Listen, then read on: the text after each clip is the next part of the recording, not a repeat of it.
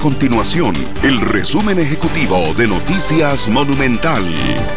Hola, mi nombre es Alejandro Meléndez y estas son las informaciones más importantes del día en Noticias Monumental.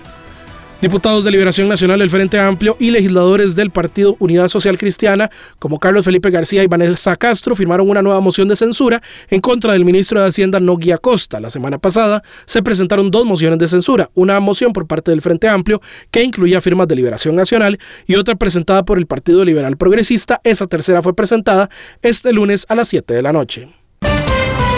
Las altas temperaturas que se registraron durante mayo provocaron una afectación en la producción de huevos en ciertas partes del país, lo que presionó el precio del producto al alza.